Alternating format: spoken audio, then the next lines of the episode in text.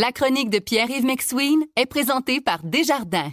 Quels que soient vos objectifs, nos conseillers sont là pour vous accompagner tout au long de votre parcours financier.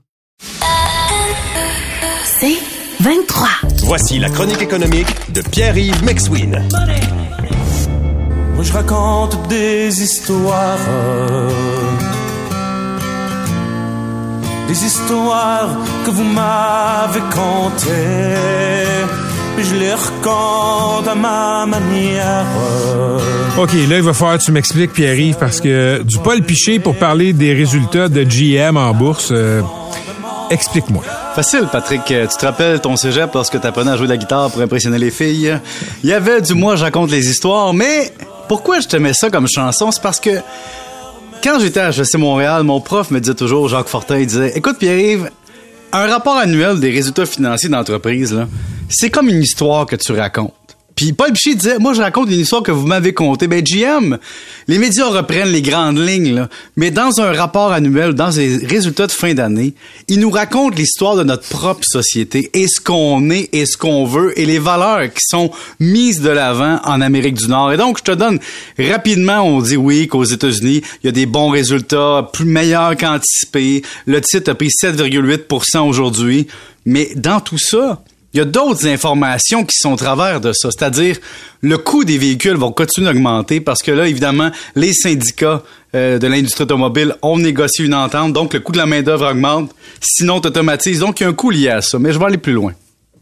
On a beau dire au Canada puis en Californie, ça prend des véhicules électriques, ça prend un développement euh, logique pour l'environnement, mais quand on regarde les résultats, c'est impressionnant. Ce qu'on voit là chez General Motors dans le rapport aux, actionnaires, on dit qu'il y a un bon qu'il y a un bon développement des ICE vehicles. Là, c'est un nouveau nom ça Patrick. C'est quoi ça? Les ICE les moteurs à combustion interne, on les appelle les Internal Combustion Engine.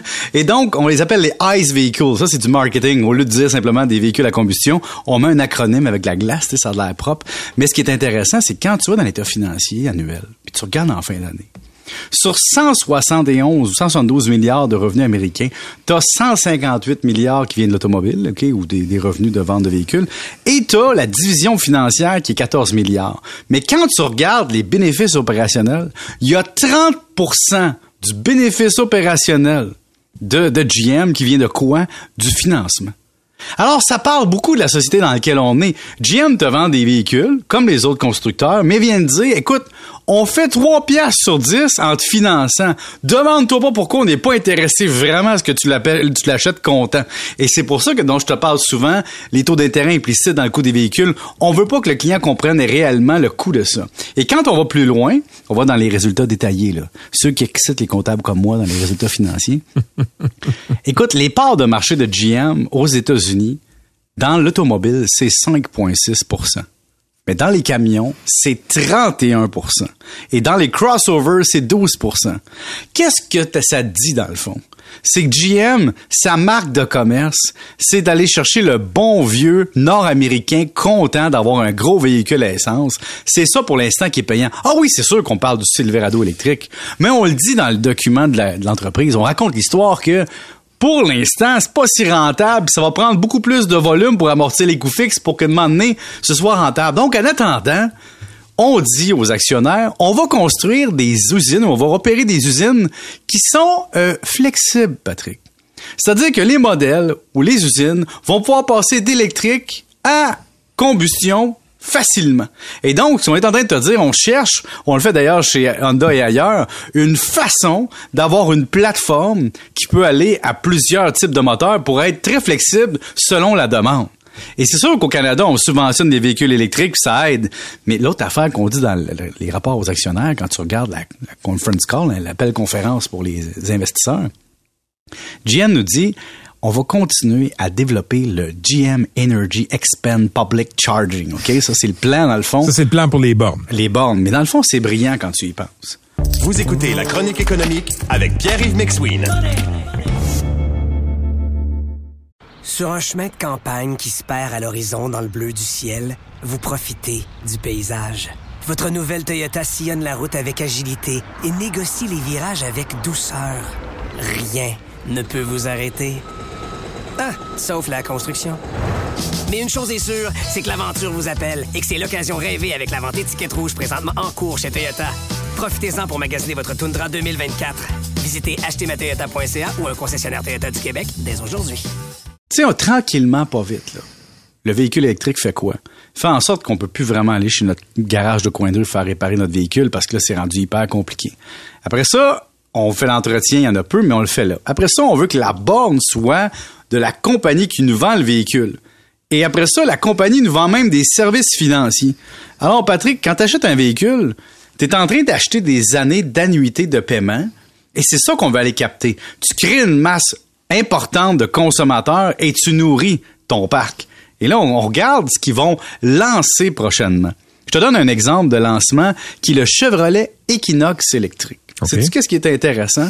C'est qu'on le dit noir sur blanc. Ah, on va avoir un, un PDSF de 35 000 US, mais l'édition de lancement va être à 49 000 US.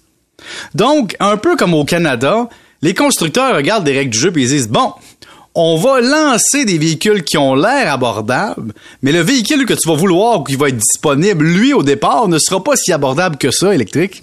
Et donc, c'est ce jeu-là, de lancer des véhicules qui sont quand même gros au niveau électrique pour satisfaire le client, qui est encore très ancré dans j'ai un gros pick-up, je suis une grosse bonne personne, tu comprends dans le sens qu'une bonne personne dans ma tête là, je parle pas physiquement. Et encore une fois, on va chercher ce que t'aimes. Et là, on te vend des crossovers, on te vend des pick-up. L'image qu'on vend dans les images chez GM sont nullement la géométro électrique. Là. Tu me suis? Écoute, parenthèse, est-ce que tu trouves qu'on a euh, scellé le sort des grands constructeurs traditionnels un peu vite quand il y avait le grand, grand engouement face à Tesla? On l'a pas scellé, c'est que dans, dans une industrie comme dans plein d'industries, là, tu vois Tesla perd des plumes en bourse un peu dans les derniers temps c'est qu'il y a ce qu'on appelle le first mover advantage. Donc l'avantage d'être le premier à faire quelque chose, donc Tesla a vraiment dominé le marché là-dessus. C'était pas les premiers, c'était les premiers à le faire de façon, disons-le, totalement. On fait que d'électrique. Les autres ont regardé ça et on dit attends une minute, il y a encore de la pièce à faire dans la combustion, puis en masse à part ça. Donc pourquoi on se priverait de tout ça? Et on va laisser le marché se développer. Puis quand le marché va être à maturité, on va rentrer. Puis c'est ça que les grands constructeurs ont fait. Regarde Honda.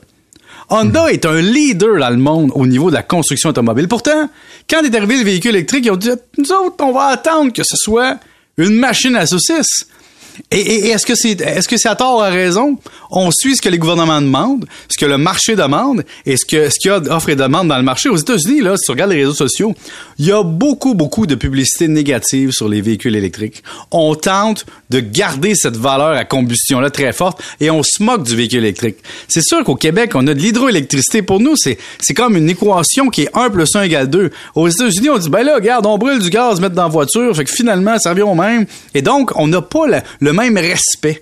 Et quand tu vas voir des publicités, par exemple, du Silverado présentement, et tu regardes l'offre, ben, on te vend un paiement par semaine, le nombre de mois, la valeur au détail, puis le versement initial. Mais on ne parle pas du taux d'intérêt. Donc, tu vois, on offre au client ce que le client veut avoir. Et chez GM, c'est de dire, nous, on doit donner de la valeur à nos actionnaires. Donc, on va raconter l'histoire que nos actionnaires veulent avoir, c'est-à-dire vendre des voitures avec une grande marge, vendre du financement, vendre du rendement, puis le jour où le véhicule électrique sera rentable parce qu'on pourra amortir nos coûts fixes solidement, on ira sur un plus grand développement. Mais pour l'instant, il y a encore de l'argent à faire avec les ICE vehicles. les ICE, ICE baby véhicules. Oui, la prochaine fois, tu commenceras avec du Vanilla Ice plutôt que de commencer avec du euh, Paul Piché. Ça, Patrick, c'est ma politique éditoriale. Ah, tu veux dire juste la chanson en français. Exact. Salut. La nation te remercie. Merci, euh, Pierre.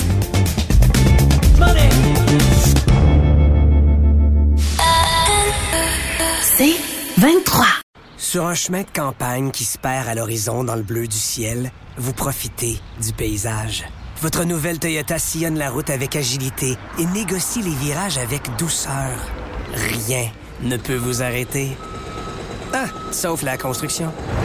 Mais une chose est sûre, c'est que l'aventure vous appelle et que c'est l'occasion rêvée avec la vente étiquette rouge présentement en cours chez Toyota.